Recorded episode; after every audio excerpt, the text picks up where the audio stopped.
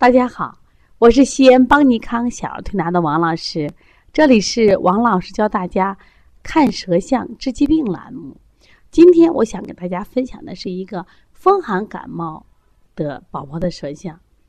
最近呢，因为爱看舌诊的这个妈妈和学员越来越多了，他们说王老师，我都是你的粉丝哦，我觉得看舌象好有意思呀。为什么？通过孩子外在的具体表现的症状，就可以知道孩子得了什么病，难道不神奇吗？那今天我教大家如何去判断这个孩子是否是风寒感冒。首先，我们知道，那么风寒感冒有什么象呢？外在的象，首先呢，小孩受凉了，他打喷嚏，啊嚏啊嚏打喷嚏。那么还有一些孩子呢，就会出现鼻塞、流涕。这个流涕呢，一般流的清涕。有的孩子严重到流清水一样的鼻涕，因为是受风了嘛，所以还有一些孩子出现什么呀？头疼，一般是后脑勺疼，前面受风了是这前额疼，没有汗，受寒。也有的孩子因为受呃风寒，他是感冒；有的孩子是风寒咳嗽，还有的孩子风寒引起发烧，这是外在的象。那么他从舌头上看会有什么象呢？往往是舌淡。苔白满白，舌头还水漉漉的象，这是基本的符合了风寒感冒的象啊。那我们先来看看我们的这个小瑞瑞，他的舌象是怎么样的？来，让我们一起来看一下。哎呀，好可爱呀，还挂着两桶什么呀？青鼻子，挂青鼻子是不是说明他怎么啦？受寒了啊？清水涕，如果是黄涕的话，说明他已经寒已化热，那就是病都进入。体内了，进入中焦了。那他现在仅仅在还在体表。我们再看看他的小舌头是不是舌淡？这一整个舌头的颜色是偏淡，粉红还偏淡啊。你看，虽然他有感冒症状、咳嗽症状，但是没有红点吧？是不是有一些草莓点点？但是颜色还是偏淡的。我们再看看这个孩子的这个整个舌头的苔是白苔，而且呢，除了舌两侧以外，几乎也密闭了。舌头，另外我们再来看这个舌头还有个特点，你们感觉到是不是有水象、水漉漉的？因为孩子受寒了，所以他舌象会出现在一一定的什么呀？水的象，这也是表示他受寒的象。那么这个孩子呢，目前的状况还处在表症。为什么表症呢？你看他舌头是不是还挺有神的？伸出来是不是还有力？不是说特别微软，说明这个孩子还有神。从这几项都说明，孩子现在是风寒袭表，引起了感冒咳嗽，病重不重呢？不算很重。如果我们及时的用风寒解表的方法一处理，这个孩子就好了。这就是我们提前要学习小儿推拿的意义，学习舌诊的意义，就是我们通过辩证能发现的孩子的病是在他的初期，还是在中期，还是在他的恢复期，甚至还会在严重期。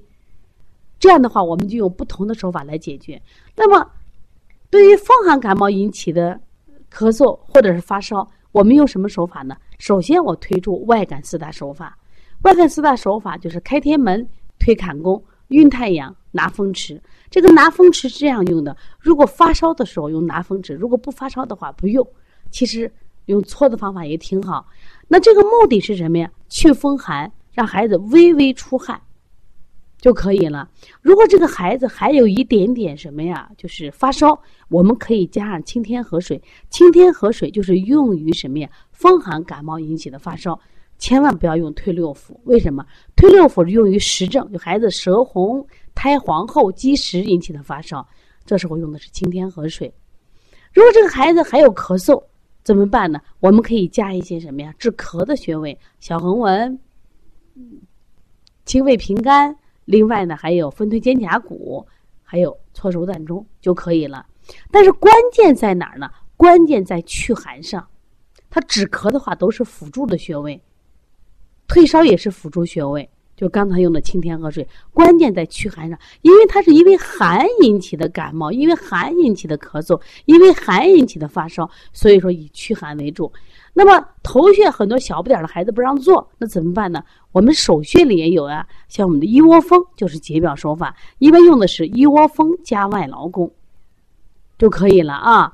再配合我们的解表手法，刚才讲了搓风池、搓大椎。那么，另外，如果做捏脊的时候，像这个孩子的舌象，一般我们用的正捏脊，而不是倒捏脊，因为正捏脊是什么呀？是补法，是祛寒的。那么在这里能不能用推三关呢？其实可以用，推三关主要是温里的，在这里只能起一个辅助穴位，我们用上一百到二百次就可以了。如果再配一些食疗方子的，最好用的是生姜红糖水，或者紫苏香菜水、香菜根的水，这都可以呀。现在很多妈妈都会通一些配合食疗方法。来解决嘛？那紫苏叶很便宜呀，你去几毛钱买一大堆，抓一把给孩子什么呀？泡着喝水，泡着煮脚。但是一定要记住，紫苏水是不能煮的，泡着就可以了啊。煮的话两三分钟，水开两三分钟，因为它这个解表的这种药物的话，它它这个气是往上走的，它目的是干什么呀？让它生发，让它发汗。如果你煮多了，就失去药性了。那么同样，生姜也不要搁多，两三片就可以了，让孩子。满满的喝一碗，一出汗感冒就好了。这是初期的啊，如果你不能及时的解决的话，可能病就入里了，舌苔就舌质就变红了，舌苔就变黄了。学习舌象是不是很有意思？我们这个常识是非常简单的，就是根据它外在的一些表现，我们来分析，然后及时的处理。所以说，妈妈都是好医生，包括我们现在很多人因为孩子生病学了小儿推拿，后来呢想自己从事这个事业。但是前提的一定要把辩证学好，学好辩证的小儿推拿一定是有效果的，而且小儿推拿一定会有神奇的效果。如果你的孩子也有这样的问题，如果你也想学习小儿推拿，如果你在小儿推拿的工作中也有问题，可以咨询王老师，加我微信幺三五七幺九幺六四八九。如果你想学习，邦尼康也为大家准备了。不同类型的课程，我们有小儿推拿基础班，是针对妈妈可以学习的；小儿推拿辩证提高班是针对同行来学习的，或小儿推拿的爱好者。我们专门还有开店班，开店班一定是面授的，在我们这学三到六个月。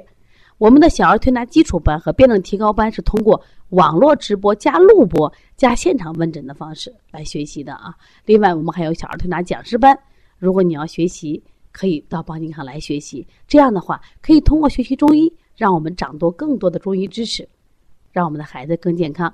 另外还还想告诉大家三个好消息，就是五月二十一号，如果西安的朋友一定记住了啊，五月二十一号我们下午将有一场关于小儿鼻炎、腺样体哮喘的公益讲座，互相转告一下啊。